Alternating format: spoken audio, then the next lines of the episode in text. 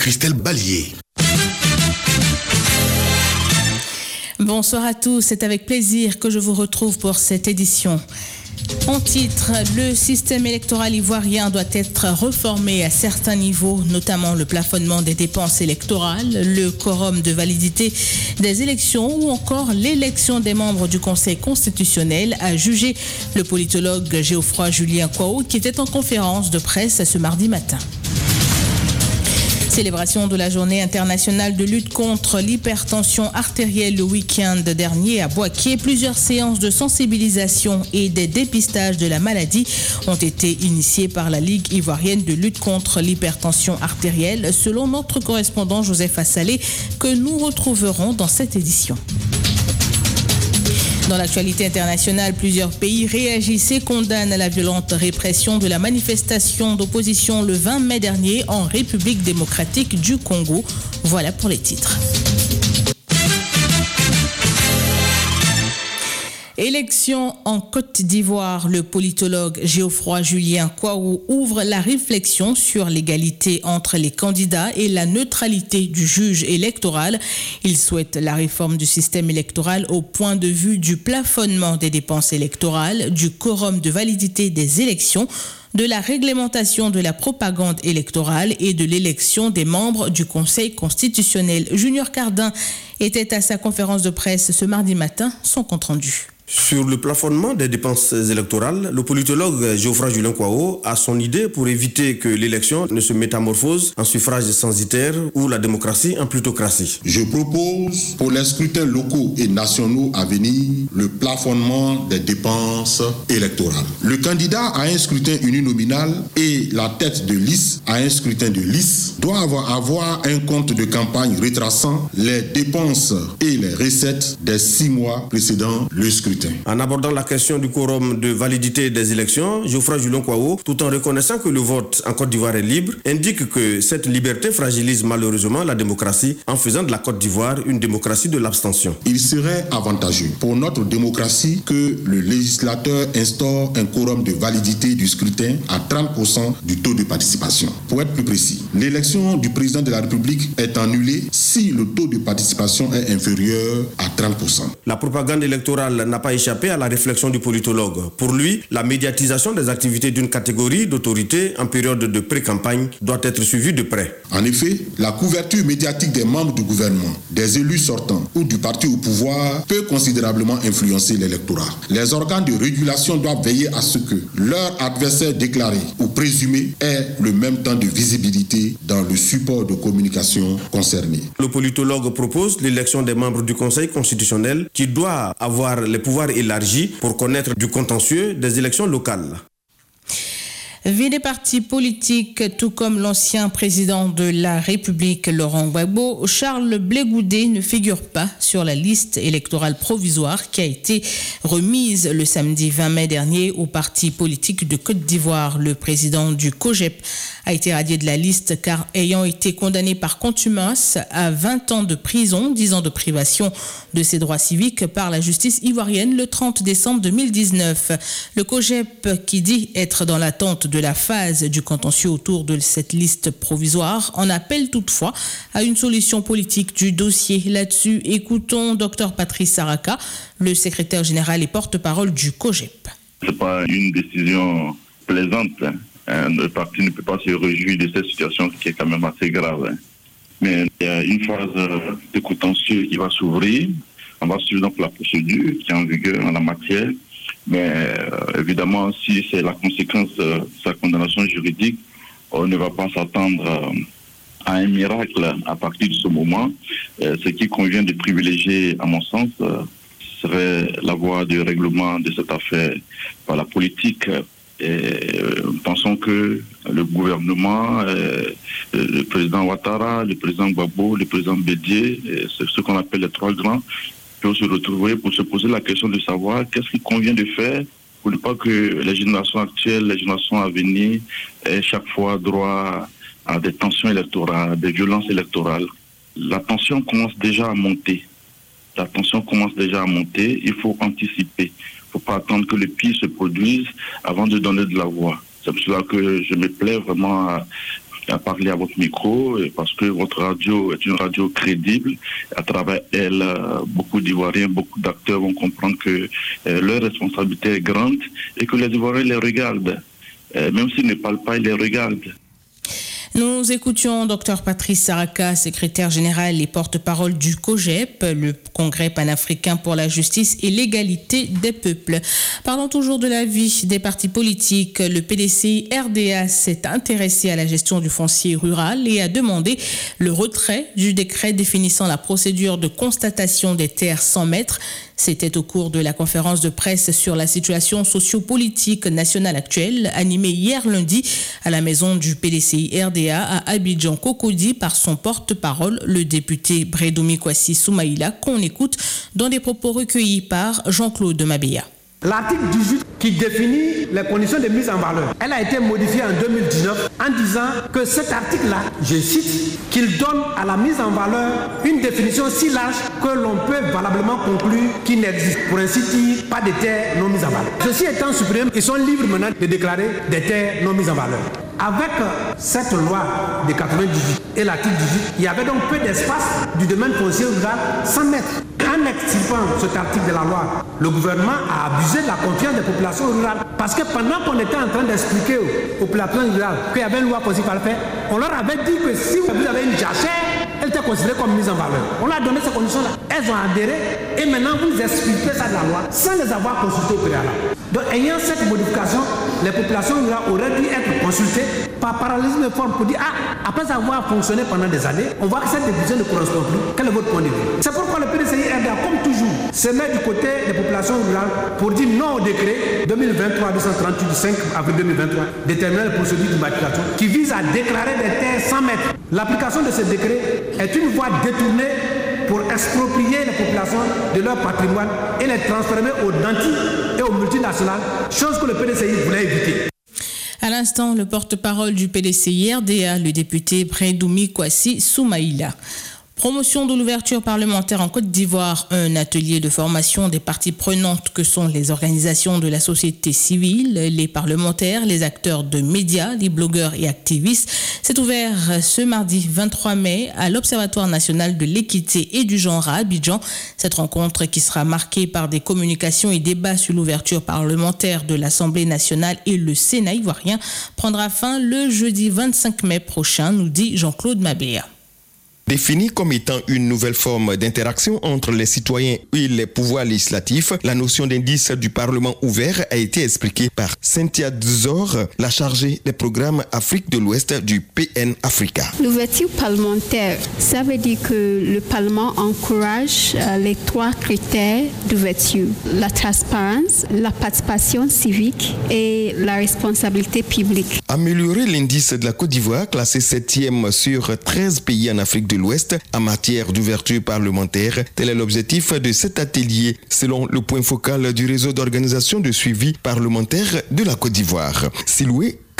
C'est le CREFDI qui organise cet atelier avec l'appui technique de PN Africa. Cet atelier a pour but de donner un supplément et un complément d'information sur ce que c'est que le travail du suivi du Parlement ouvert et sur les objectifs qui sont recherchés et le mode opératoire que devraient avoir les organisations qui veulent travailler sur le suivi parlementaire. Donc c'est vraiment un travail pédagogique qui sert à fixer, si vous voulez, les idées pour que chaque organisation ici présente sache comment elle doit agir et quels sont les objectifs qu'elle doit poursuivre. Il faudrait qu'au sortir de cet atelier, chaque organisation, individuellement ou même collectivement, au niveau de la Côte d'Ivoire, sache qu'est-ce que le travail parlementaire attend de nous et quelles sont les projections dans le temps pour les résultats que nous escomptons avoir. Au terme de ces trois jours de travaux, les organes du dit réseau seront mis en place pour le démarrage effectif des activités de contrôle et d'évaluation de l'ouverture parlementaire en Côte d'Ivoire. La journée internationale de lutte contre l'hypertension artérielle a été célébrée le week-end dernier à Boaké sous le thème Je dois connaître ma tension à la maison. Initiée par la Ligue ivoirienne de lutte contre l'hypertension artérielle, cette cérémonie a été marquée par des sensibilisations et des dépistages de la maladie, nous dit Joseph Assalé dans cette correspondance de Pilbeck. La présidente de la Ligue ivoirienne de lutte contre l'hypertension artérielle a dressé le tableau de la maladie en Côte d'Ivoire. Docteur Loboué Kofi Véronique. C'est une maladie qui progresse. En 2006, on avait parlé de 22% d'hypertension artérielle selon une enquête STEP. En 2018, on a parlé de 30%. En 2020, on parle de 39%. Donc la prévalence augmente. Les gens sont de plus en plus exposés et ils ne savent pas. Ils sont ignorants. Et parfois, à cause du caractère silencieux de la maladie, les gens restent longtemps ignorants et quand ils vont à l'hôpital, c'est déjà trop tard. Ils font déjà les complications. C'est un tueur silencieux. Mais au juste, quelles sont les causes de l'hypertension artérielle? La consommation excessive de sel, la consommation excessive de gras et de sucre, la sédentarité, le fait de ne pas faire du sport, le fait de se laisser grossir inutilement parce qu'on croit qu'on est à l'aise. Donc on mange abondamment et on prend du poids. Les populations de Boaké ont apprécié l'initiative de la campagne de sensibilisation. Toutefois, elles ont plaidé à l'image de cette dame. Les tensiomètres là, vraiment, si on pouvait diminuer pour que tout le monde puisse avoir. Au nom du ministère de la Santé, de l'Hygiène publique et de la couverture maladie universelle, Vanier Bijan-François, le secrétaire général 2 de la préfecture de Boaké, a annoncé. Le gouvernement, dans l'optique d'assurer un mieux-être aux populations, a décidé d'inclure dans le panier des soins de la CMU le diabète et l'hypertension artérielle. Joseph Assalé, Boaké, Radio de la Paix. Éducation, l'école publique doit demeurer véritablement un service public gratuit pour le bien des populations et des enfants du pays. C'est une recommandation faite au personnel administratif du ministère de l'Éducation nationale et de l'alphabétisation hier lundi 22 mai à Yamoussoukro par la ministre de tutelle Maria Toukone. C'est à la faveur de la double cérémonie d'ouverture des travaux de la Commission nationale de mutation des personnels enseignants et d'encadrement d'une part et d'autre d'autre part de lancement officiel du processus de signature des contrats d'objectifs et de performance. Les détails avec Emiliaou.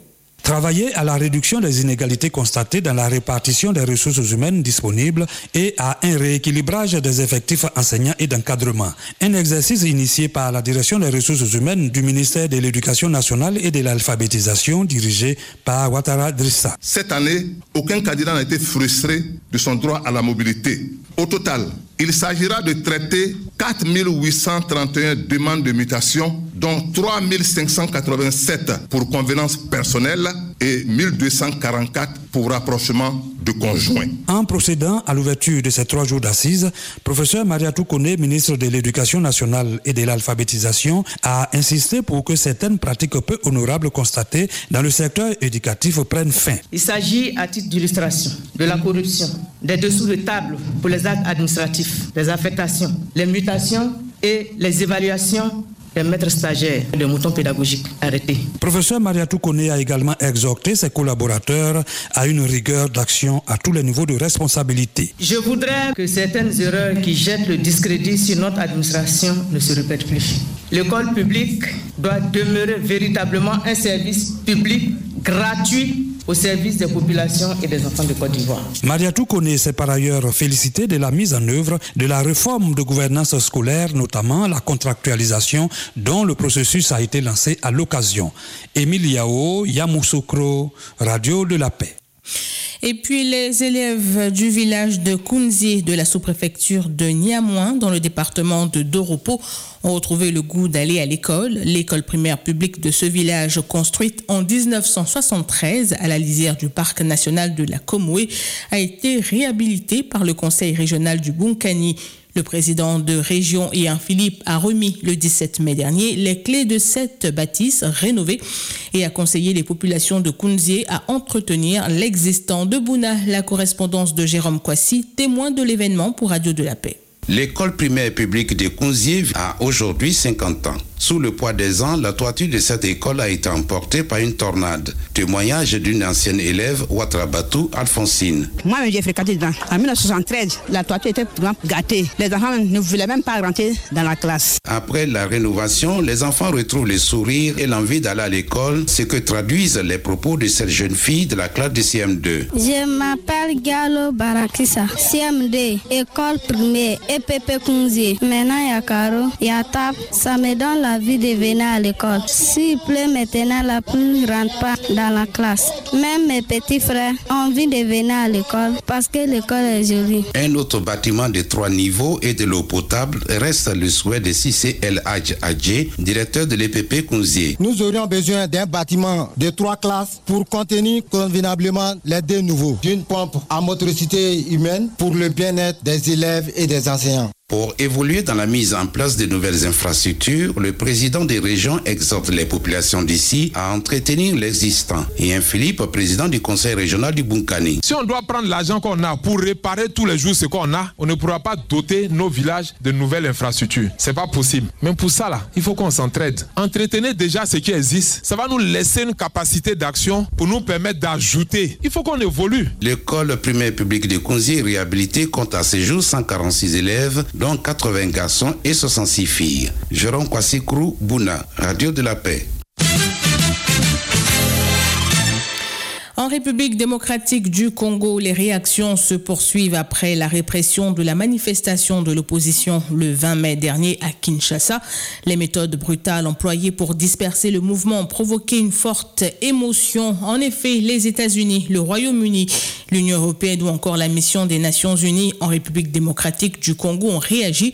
Ils condamnent cette répression et espèrent que l'enquête indépendante de la justice demandée par le ministre congolais des droits humains permettra de faire la lumière sur les circonstances et d'établir les responsabilités sur les violations constatées. Une enquête demandée également par la MONUSCO, la mission des Nations Unies dans le pays.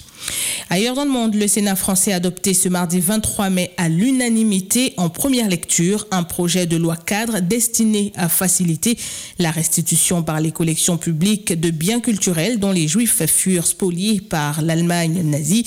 Le texte qui va maintenant aller à l'Assemblée nationale concerne tout bien culturel, objets d'art, tableaux, livres dont la spoliation a été avérée entre la cession au pouvoir d'Adolf Hitler le 30 janvier 1933 et la capitulation allemande le 8 mai 1945. Cette information achève notre édition, le rappel de l'essentiel. Le système électoral ivoirien doit être réformé à certains niveaux tels le plafonnement des dépenses électorales, le quorum de validité des élections ou encore de l'élection des membres du Conseil constitutionnel, a jugé le politologue Geoffroy Julien Kwao qui était en conférence de presse ce mardi matin. Célébration de la journée internationale de lutte contre l'hypertension artérielle le week-end dernier à Boaké sous le thème Je dois connaître ma tension à la maison. Plusieurs séances de sensibilisation et des dépistages de la maladie ont été initiées par la Ligue ivoirienne de lutte contre l'hypertension l'hypertension artérielle, nous a appris notre correspondant régional Joseph Assali. Merci à vous de nous avoir suivis pour cette dernière édition de l'actualité de ce mardi 23 mai 2023. L'info revient dès 7h demain. Excellente soirée à l'écoute de Radio de la Paix.